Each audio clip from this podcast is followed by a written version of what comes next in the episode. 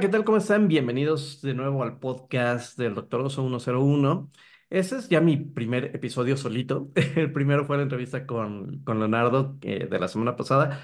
Por si no lo vieron, la verdad es que estuvo bastante bueno porque, y también si no lo escucharon, porque ya saben que estamos en YouTube Podcast, estamos en Spotify, estamos en Apple Podcast, estamos en Google eh, Podcast y básicamente cualquier lugar donde puedes escuchar podcast pues platicaba él de su proceso de adopción tecnológica y después de eso, del podcast, pues las clases que doy en el TEC de Monterrey, tratamos mucho también ese tema, el cómo adoptamos la tecnología, cómo la empezamos a usar en nuestros propios proyectos, en nuestro propio beneficio personal antes de ir al negocio, para poder hacer en realidad una transformación digital eh, que pueda llevar a nuestro negocio a los niveles a los que estamos pensando en que los podemos llevar.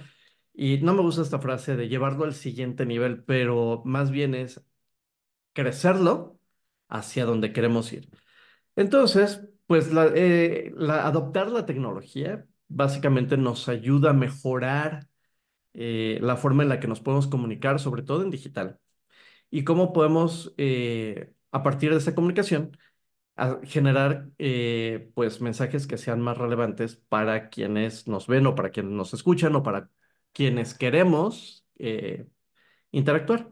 Entonces, pues eh, mucho tiene que ver también, aparte de la tecnología, el tema de la economía del comportamiento y las estrategias de contenido, porque por un lado, sí está la forma en la que nos comunicamos a través de la tecnología, pero también está la forma en que comunicamos a través de esta tecnología. Y como siempre digo, nunca hablamos o nunca nos comunicamos nomás porque se nos ocurrió. Siempre tenemos un objetivo bien específico para poder comunicar todo lo que necesitamos y que regrese a nosotros eso.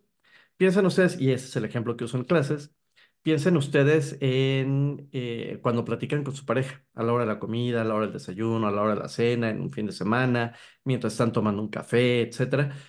Siempre comunicamos algo porque queremos obtener algo de regreso y siempre diseñamos esa comunicación a partir de eso que queremos que regrese, ya sea, por ejemplo, un consejo, un abrazo, una idea, simplemente que nos escuchen, eh, desahogarnos, etcétera. Pero estamos viendo estamos buscando cuál es la reacción del otro porque en esa, en ese buscar esa reacción, justamente lo que estamos esperando es ese retorno de inversión. Entonces, obtener ese retorno de inversión va de acuerdo a cómo lo vamos comunicando y es el, contenido. Y ahí estamos juntando todo esto de la psicología del contenido, la psicología de la economía del comportamiento y la generación creativa de los contenidos, porque si no, no estamos esperando en realidad, o bueno, no, no vamos a obtener en realidad eh, otras cosas. Eh, hablando de la psicología, pues eh, esta nos enseña que cada grupo tiene sus propias motivaciones y, preferencias. Cuando estamos generando estos contenidos, siempre tenemos que preguntarnos qué es lo que le mueve a la gente, qué les divierte o qué les, eh, qué les mueve, qué les ayuda, qué les ha sentido. Ok, y, eso nos ayuda mucho a, a- a conectar de manera más efectiva. Piensa en lo que a ti te mueve, ¿no? O cómo te mueve eso para lograr, eh, o bueno, para resolver temas, para tener este retorno de inversión que hablábamos al principio. Siempre, y este es un secreto, es el poder de las emociones. Siempre vamos a apelar a una emoción o a un sentimiento. ¿Cuál es la diferencia entre estas dos cosas? Bueno, tiene que ver con la temporalidad. Por ejemplo, una emoción tiene una temporalidad muy corta. Por ejemplo, si "Bu", te espanto, eh, pues en un ratito se te va a olvidar que te espanté, pero los sentimientos tienen una duración mucho más larga. Si te pregunto cuánto quieres a tu pareja, cuánto quieres a tus hijos, etcétera, etcétera, no hay una temporalidad. Entonces, siempre eh, que generamos un contenido, tenemos que apelar o a una cosa o a la otra para poder no solo llamar su atención, sino además eh, poder empezar a colocar el, el punto y que la persona a la que le estamos hablando empiece a tomar decisiones. La incorporación de elementos emocionales en los contenidos también puede generar conexiones mucho más fuertes, ¿no? ¿Cómo quieres que se sienta la gente que te ve o que te escucha o que te lee? Y eso lo puedes aprobar, aprovechar, perdón, a, a tu favor. También tenemos el principio de escasez. Es mucho más fuerte el sentimiento de pérdida que el sentimiento de ganancia. Y eso lo, pues lo hemos visto muchísimo quienes se desvelen y de pronto prendan la televisión abierta, pues en los infomerciales de las madrugadas, se encontrarán que todo el tiempo están apelando a la escasez. Ya se acaba la oferta. En 20 minutos se acaba. Llame ya. Eh, nuestras operadoras la están esperando. En este momento está por acabarla. Y la gente, aunque sabe que esto de pronto puede durar todo el año, dos años o tres años, eh, la sensación de que en ese momento se puede, se puede acabar para mucha gente es muy importante y entonces terminan marcando por teléfono lo más rápido que pueden para no perderse eso. Entonces, sí es bien importante y puede motivar, puede motivar o motiva mucho al tema de la acción. También el tema de destacar la exclusividad o la limitación temporal de los productos o servicios. Eh, esto viene de la mano con el punto anterior y decirle a la gente que solo ciertos tipos de personas pueden acceder a estas, eh, a estas ofertas, ¿no? O si es una oferta única haz que la gente que te veo, te, te leo, te escucha, sienta que no puede perderse esta oportunidad. Y por supuesto, persuade con llamados a la acción. Y esto es bien importante porque la gente necesitamos que nos digan qué tenemos que hacer una vez que nos has dado el mensaje. Y esto es bien importante, somos bien conductistas, entonces eh, saber que tenemos que descargar, que tenemos que marcar, que tenemos que hablar, que tenemos que realizar algún tipo de acción, para nosotros es mucho más fácil que simplemente pues tratar de imaginarnos el qué nos, eh, qué es lo que quieres que haga yo como oyente o como eh, este, persona que ve tu contenido, o que, lee tu contenido, porque estoy internas y como eh, se me, se me va la forma de decirlo, pero estoy internalizando, si sí será así. Si no, díganme en el- los comentarios si así se dice.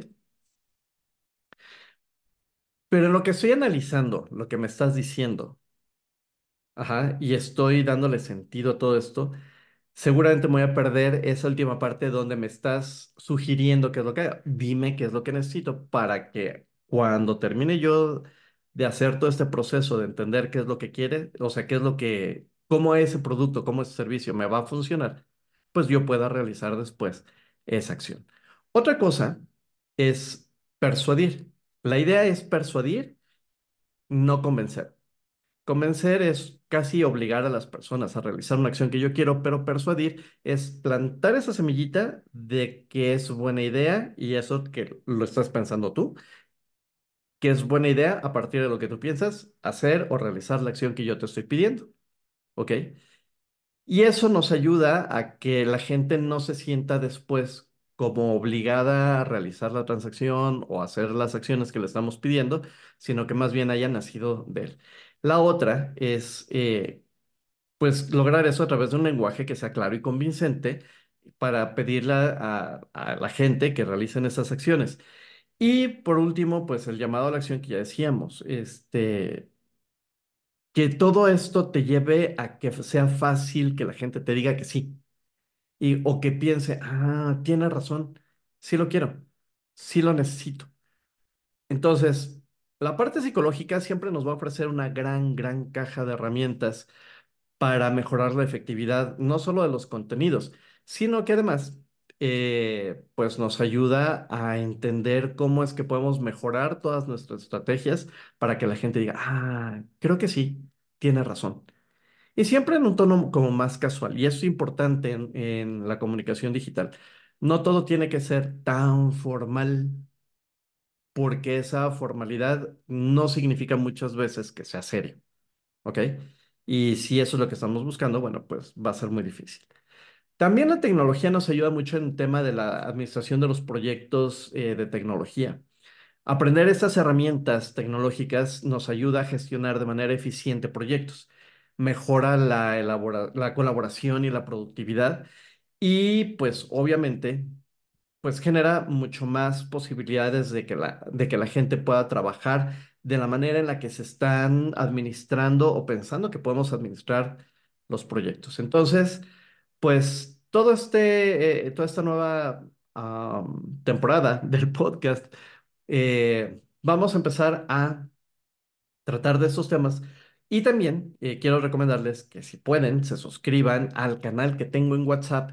Ojo, es un canal donde este, ustedes pueden entrar todas las veces que quieran. No les va a aparecer en su, en, en su muro de WhatsApp o en su stream de WhatsApp, sino que ustedes, donde van a ver las historias de sus amigos y todo lo que están publicando, ahí pueden suscribirse al canal y pueden entrar a ver siempre las, las cosas que voy publicando.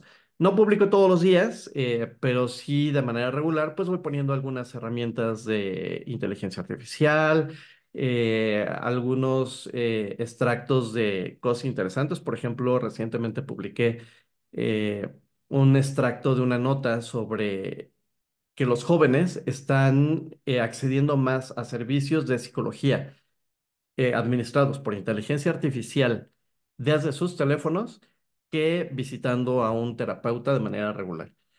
Y pues obviamente no se reciben los mismas, las mismas ventajas de ir a una sesión presencial, pero sí es importante que este, pues vean cuáles son eh, los datos y cuáles eh, pues las opiniones de esos expertos sobre eh, el uso de la inteligencia artificial en el tema de eh, la salud mental. Entonces, pues bueno, pues muchas gracias y nos vemos la próxima semana ya en forma con un capítulo más, este, más específico. Así que nos vemos la próxima semana y espero que hayan pasado unas estupendas fiestas y que este 2024 que inicia, pues les vaya mucho mejor. Mucho, mucho mejor. Estamos en contacto, sean buenos y nos vemos en el siguiente capítulo.